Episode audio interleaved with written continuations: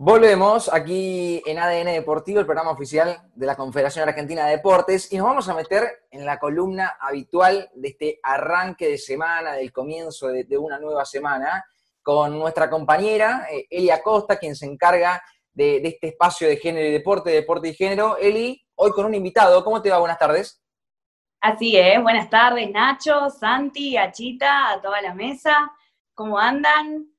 Bueno, eh, hoy en nuestro programa de ADN Deportivo, Género y Deporte, vamos a estar haciendo referencia al rugby, porque como sabemos, eh, este es un espacio donde tocamos todos los deportes, eh, y vamos a hacer referencia, pero no al tackle, como se usa el movimiento, ¿no? Usado en rugby para derribar al oponente. Esto es género y deporte, así que lo que vamos a hacer es usar el tackle pero para derribar la violencia y la homofobia, eh, entre otras cosas, y lo vamos a hacer con este invitado internacional también del Brasil, como lo fue Thais Prado, coordinadora de ONU Mujeres, con quien también nos dimos el lujo acá en ADN Deportivo eh, de entrevistarla.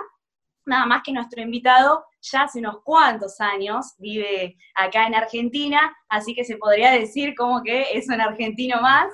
Eh, él es coordinador de los Ciervos Pampa, el primer club de diversidad sexual de rugby de América Latina, que eh, pelea contra el racismo, la xenofobia y se pronuncia a favor de los derechos de las personas lesbianas, gays, transexuales y bisexuales. Estamos hablando de Cayo Varela, que ahí lo estoy viendo. Bienvenido, Cayo, a nuestra columna de género y deporte. ¿Cómo estás? Hola, buenas tardes. Muchas gracias por la invitación. Por favor, a vos por Me alegro, Cayo. ¿Cómo te trata esa cuarentena? mira, por suerte, eh, a ver, sufriendo de los privilegios de la, clase media, ¿no? Así que, eh, nada, eh, tratando de encarar de la mejor manera y esperando que, que menos gente muera, ¿no? Y que menos gente muera. Lo más importante es eso, que la gente no muera y pues nosotros encontramos una vuelta. ¿No? Que no moramos, que no moramos. Que no, sí, que no muera más gente, sí. Sí, sí, que, no, moramos. a veces son unas, palabras con la R que me, que me matan. Pero... no pasa nada, no pasa nada.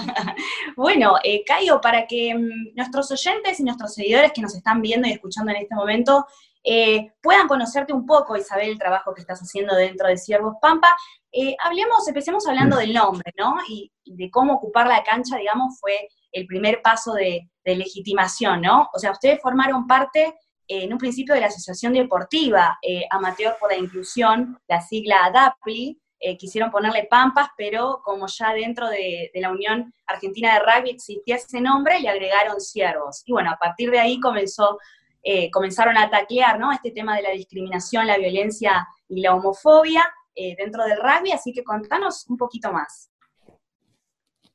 Eh, bueno, nosotros, como decías vos, en 2012, nosotros, em, nace, nace la primera iniciativa a través de DAPLI, una primera convocatoria de la disciplina de rugby.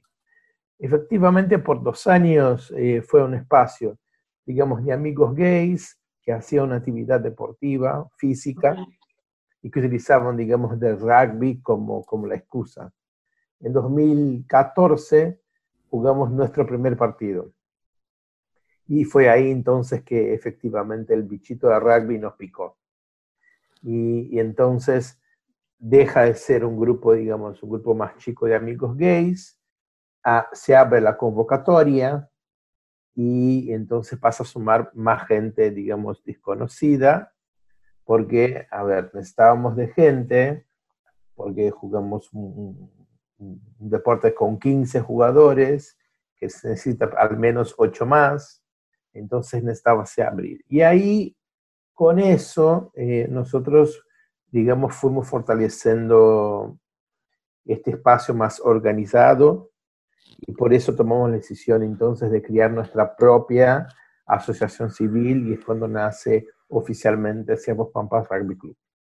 Claro, exacto. Y a partir de eso, digamos, empiezan a disputar partidos oficiales y demás. Claro, y ahí en 2016, 2016 nosotros tomamos la decisión de anotarnos en el torneo oficial de la Unión de Rugby, torneo empresarial, es cuando cambia todo, ¿no? Porque tenemos que jugar 13 partidos en, al año, eh, a cada 15 días jugábamos un partido, entonces necesitábamos otro tipo de entrenamiento, necesitábamos un entrenador específico, necesitábamos más gente aún porque como, como todos los equipos amateurs llega a la mitad del torneo, ya necesitamos más gente, bueno. Y, y, eso también nos da, en 2016, nos da otra, es otro paso, ¿no? Otro paso de, de, de, de nuestra historia. Y ahí en 2017 nace oficialmente como asociación civil, como club, Así Bien, bien. Eh, Cayo, ¿cómo se trabaja esta dualidad de, pensar un deporte inclusivo, eh, transformador y no binario eh, de lo que es un deporte competitivo y de alto rendimiento, ¿no? Digo, eh, existen ejemplos en varios ámbitos del deporte, con el caso de, Mara Sánchez, la, primera jugadora trans del fútbol femenino que disputa en Villa San Carlos, con el caso de Agustina Pérez, la, la primera jugadora de básquet femenino trans. Eh, ¿Qué pasa? Esta heteronorma, ¿no? O este régimen impuesto de, en la sociedad de los espacios del deporte que hacen que muchos y muchas deportistas eh, se alejen de las prácticas, ¿no? Ya sea por la discriminación que sufren o por no haber podido este, disfrutar de, ese espacio por la discriminación, ¿no? Em, y cuando sienten que encuentran ese espacio de integración, se da esta discusión de las medidas eh, de la testosterona, esto de la ventaja deportiva, esto de lo que establece em, el reglamento del Comité Olímpico. Digo, ¿y la parte más difícil este, de la práctica de un juego? Eh, esto de que no se puedan sentir discriminadas y puedan encontrarse eh, y puedan jugar ¿no? en un lugar sin ser discriminadas y sin poner en riesgo la profesionalización. O sea, entendemos que la práctica del juego va más allá de los preconceptos y que cualquiera que pueda jugar lo pueda hacer libremente. Pero ¿cómo hacemos para combinar esto, ¿no? De los deportes de alta competencia o que exigen mucha, mucha demanda, digamos, eh, que se pueda no perder esto. Mira, eh, cuando hablamos de la LGTB-fobia, ¿no? Eh, o sea, cuando hablamos de la, discriminación, cuando, cuando hablamos del, del digamos, del, de la violencia, de violencia ejercida en la cancha, nosotros ya estamos hablando de personas que de alguna manera participan de este espacio. Es decir, yo como un varón gay juego a un partido y en ese partido me discriminan por puto pero yo ya estoy en el espacio, yo, ya ocupé el espacio, ¿no? O sea, cuando Ciafos Pampas decide jugar el torneo empresarial, nadie nos regaló un lugar ahí.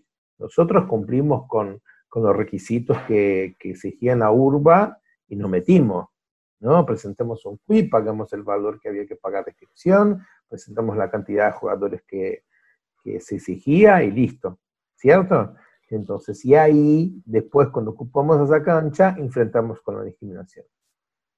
Lo otro es no haber concretamente espacios que garanticen la participación de las personas. Y ahí cuando lo de esto hablo de las personas trans. ¿No? Cuando, por ejemplo, se utiliza del argumento biologicista para excluir las personas trans. Porque, a ver, lo que está en discusión cuando se habla de personas trans es encontrar una forma de excluirlas, porque yo no veo en el debate las personas diciendo, bueno, che, están las personas trans, encontremos la vuelta. Aunque esté el argumento A, B, C y D para decir que ellas, ponele, tienen una superioridad con respecto a las mujeres cis. No, porque, a ver, me parece interesante cuando hablamos de eso porque no se escucha hablar de la discusión de los varones trans en el deporte. Es decir, cuando las personas cis supuestamente tienen privilegios, privilegios con respecto a las personas trans, no sé si hace debate. Cuando supuestamente, porque es supuestamente, porque hay, hay muchas dudas con respecto a esos estudios, a estas investigaciones, pero cuando supuestamente las mujeres trans puede ser que tengan una superioridad con respecto a las mujeres cis, ahí se, se,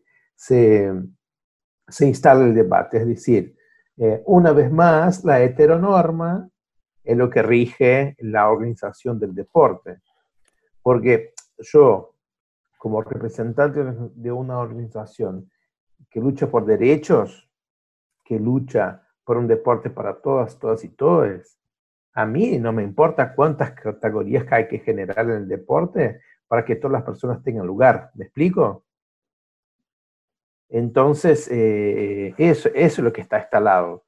Es de nuevo la heteronorma, porque, repito, vos nos ves en el debate, las personas diciendo, bueno, está bien, entonces hay una superioridad biológica, ponele, y, pero ¿qué hacemos? ¿Qué hacemos porque las personas nos quieren fuera del deporte?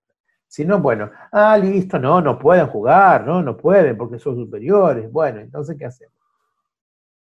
Me explico, y acá en el caso argentino, además, está la ley de identidad de género que hay que respetarla. Ningún deporte puede querer anular una ley.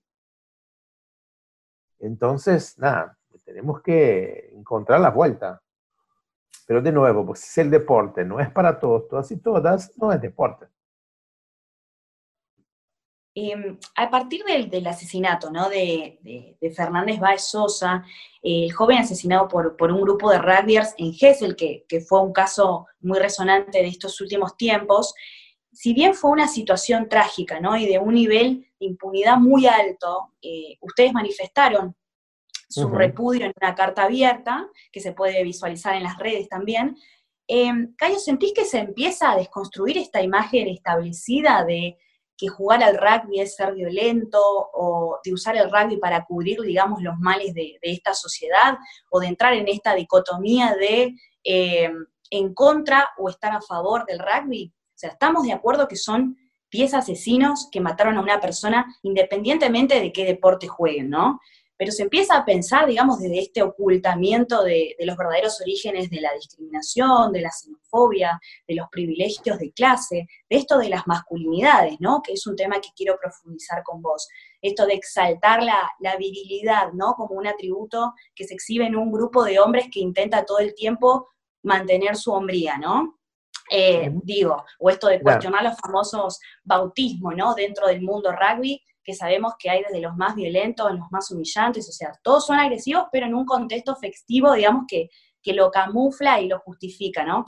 Y esto no es exclusivo solamente del mundo rugby, o sea, es, un, es propio de un código machista que se repite con sus variantes, pero en otros deportes, de, en cualquier otro deporte, ¿no? Pero digo, ¿vino a cambiar esta situación trágica algo de todo esto? Mira, eh, decir que los rugbyers eh, fueron, no, que rugby eh, es culpable de, lo que pasó, es un neologismo, ¿no? Del patriarcado. O sea, el patriarcado eh, usa justamente de estas herramientas. Es como, por ejemplo, ahora los runners, los runners, ¿no? Sí. Que son, que son un neologismo de privilegios de clase, de privilegiados de clase. ¿No? O de, como yo digo, eh, un portuñol, alpinistas sociales, ¿no? Que quieren eh, eh, em, eso, o sea, no, em, a ver, creo que se establecen estereotipos de nuevo para reforzar el patriarcado, es decir, hay todavía una imagen elitista de rugby en Argentina, a propósito, ¿no? Que están de un discurso, por ejemplo, de un deporte amateur, porque, bueno, y ahí eh, sugiero el libro de Juan Brands, que, Machos de Verdad, que, habla sobre deporte, clase eh, y, masculinidades en Argentina, porque está dibujadito ahí en su libro cómo, cómo está el estereotipo del rugby eh, en, Argentina. Pero sí, o sea, a ver, nosotros nos tenemos que hacer cargo de, las lógicas machistas que están implementadas en el deporte y en especial o, en particular en el rugby. Eh, nosotros eh, damos un ejemplo que en Cepos Pampas nosotros no usamos la expresión romper el orto. ¿No? Porque romper el orto es una violación. Y a lo sumo nosotros disfrutamos del orto. Y nosotros usamos eh, a propósito esa, digamos, em, esa diferencia, porque ¿cómo puede ser que decir que disfrutar del orto sea más polémico o nos caiga más mal que la expresión romper el orto? ¿Me explico? Entonces, eh, nosotros eh, tenemos que, bueno, poner, nosotros, digamos, proponemos estos debates, ¿no?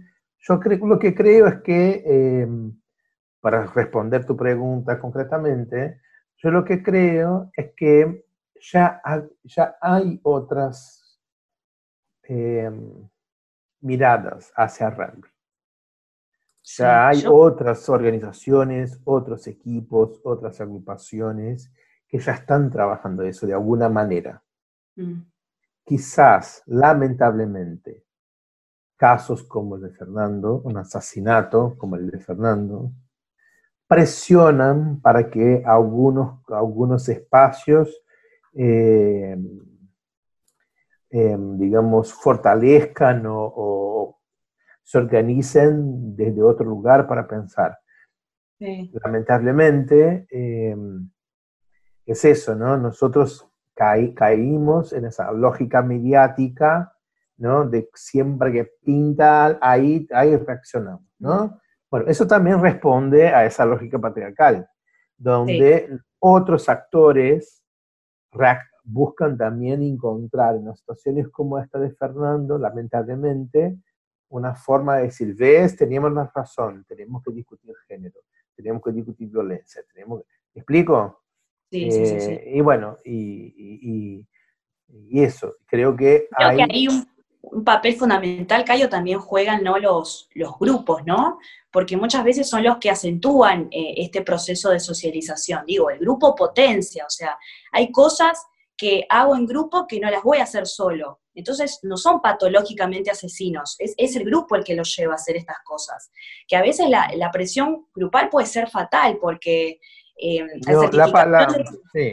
yo no soy especialista, perdón, yo, no mm. soy, yo no soy especialista en, digamos, en, violencia criminal, ¿no? Pero digo, eh, a lo que voy es que eh, sí, los grupos, porque también eso es una lógica del patriarcado, es una mm. lógica del machismo, ¿no? En grupo es más fácil ganar una pelea que en uno, de a uno, ¿no? Sí, sí, sí, sí, como adictivo, ¿no? Bueno, a nosotros, a nosotros, a nosotros los putos estamos reacostumbrados a eso. Porque cuando nos ofenden, nos ofenden de a 10. Nos viene de a uno. ¿Me explico? Entonces, que es, la cobardía del machismo y que también la cobardía del patriarcado, del capitalismo. Eh, sí, como una cuestión, digamos, bastante misógina y, y, homofóbica, ¿no? Pero digo, la masculinidad también se construye en relación a otros. Y creo que en ese proceso también está relacionado el grupo de padres, que son moldeadores también de, estas masculinidades. O sea, no se centra solo en la sexualidad, sino que hay muchos que están socializados de, manera salvaje, o sea, con una masculinidad muy hegemónica y violenta, digamos. Es el privilegio, mm. ¿no? En la lógica del privilegio. Bueno, yo soy hetero, yo soy varón hetero, obvio que yo tengo más privilegios que un varón eh, no heterosexual. Entonces, cuando ese otro varón no heterosexual entra en la disputa conmigo, yo utilizo del prejuicio que está instalado, o sea, de la homofobia, para seguir manteniéndome en este lugar de privilegio. ¿Me explico?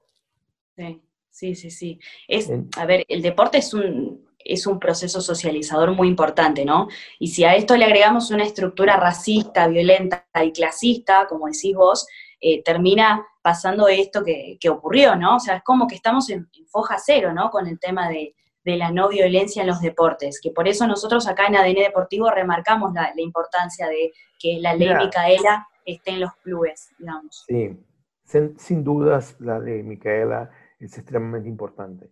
pero quisiera resaltar que no es que empezamos ayer, ¿no? Mm. Por ejemplo, Ciafos Pampas existe hace ocho años. Ujú.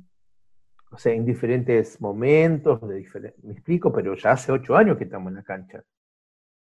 Y como Ciafos Pampas, hay varias otras, eh, eh, digamos, iniciativas que se organizan de manera diferente, qué sé yo, pero están. ¿Me Sí. explico? Entonces es como, porque eso, yo, nosotros, por ejemplo, en el caso de Fernando, aparecimos en muchos medios de comunicación, ¿no? Dimos muchas entrevistas y qué sé yo. Y a veces yo tenía esa sensación cuando nos entrevistaban. Es como si nosotros hubiéramos nacido en el domingo a las 8 de la mañana, Sí. post asesinato de Fernando. Y no, lo que pasa es que, bueno, de nuevo, nos dan visibilidad como si fuera una excepción. ¿Viste? Como en un caso extraordinario, ahí invitamos a los putos a hablar. Mm. ¿no? Entonces, bueno, nada, nosotros también tenemos que repensar eh, la comunicación, bueno, pero la sabemos también que la comunicación hegemónica, ¿no? la comunicación dominante, está pensada para responder a los intereses de los dominantes, ¿no?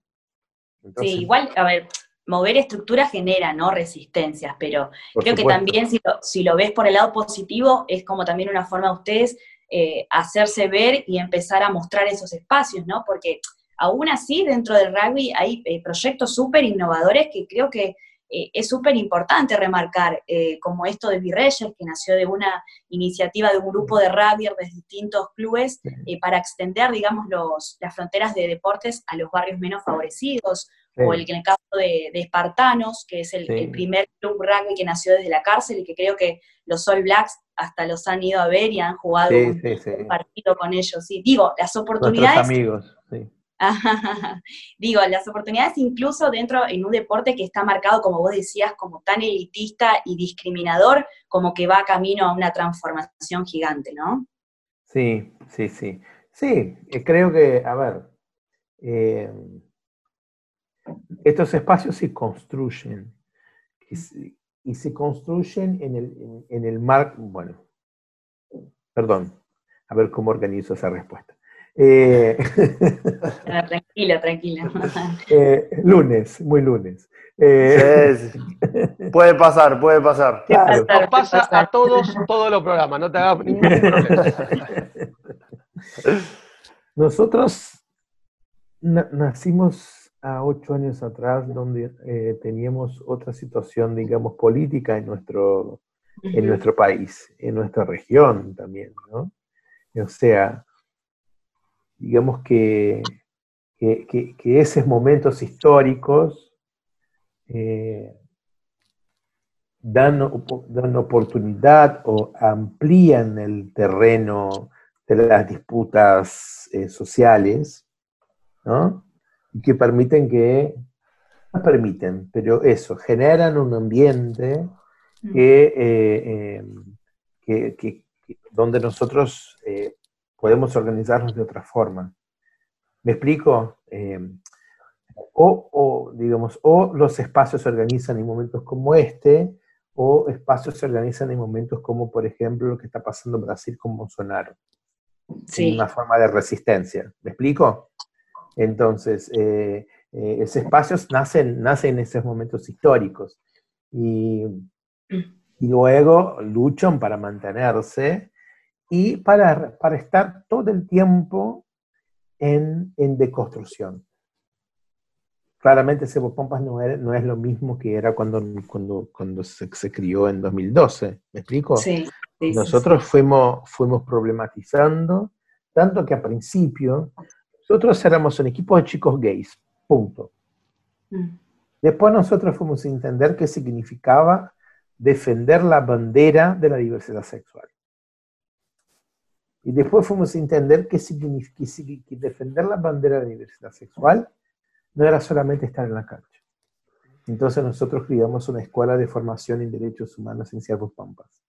Para ser jugador de Ciervos Pampas, vos tenés que estudiar en nuestra escuela de derechos humanos. Un criterio. Formación. ¿Por? Porque nosotros no somos solamente putos. ¿no? Los putos lo, lo puto no quita lo facho, por Mm. ejemplo. Entonces, nosotros pasamos a, a discutir racismo, xenofobia, clasismo, para entender dónde estábamos parados, de qué lugar hablábamos. ¿no? De qué lugar eh, hablábamos cuando pisamos en la cancha con las medias del orgullo, formados por un equipo, por ejemplo, que son varios migrantes, migrantes de otros países como yo y migrantes de otras provincias argentinas, mm. donde la mayoría de los compañeros argentinos son de AMBA, ¿no? no son de Capital Federal, por ejemplo.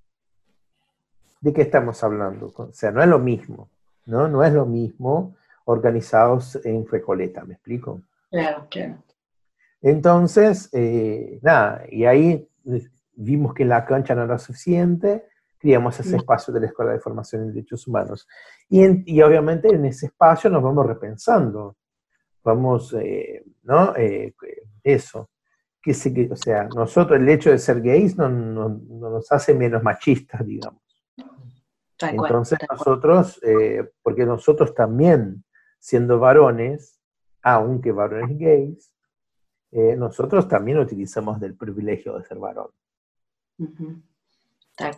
Y, empezamos a, problematizar estas cuestiones. Y eso, y, a ver, ¿y qué tiene que ver con el deporte? Tiene que, todo, tiene que ver todo con el deporte, porque eso nos para, nos hace parar de manera diferente en la cancha, nuestra corporalidad, la forma como expresamos, digamos, nuestra sexualidad que es más allá de nuestra homosexualidad, ¿no? la expresión de nuestra sexualidad, em, y qué significa jugar con todos esos conceptos, con todas estas, eh, eso, resignificar, ¿no? Por eso nosotros decimos que nosotros ocupamos la cancha, resistimos a la homolesbotanfobia y transformamos el deporte.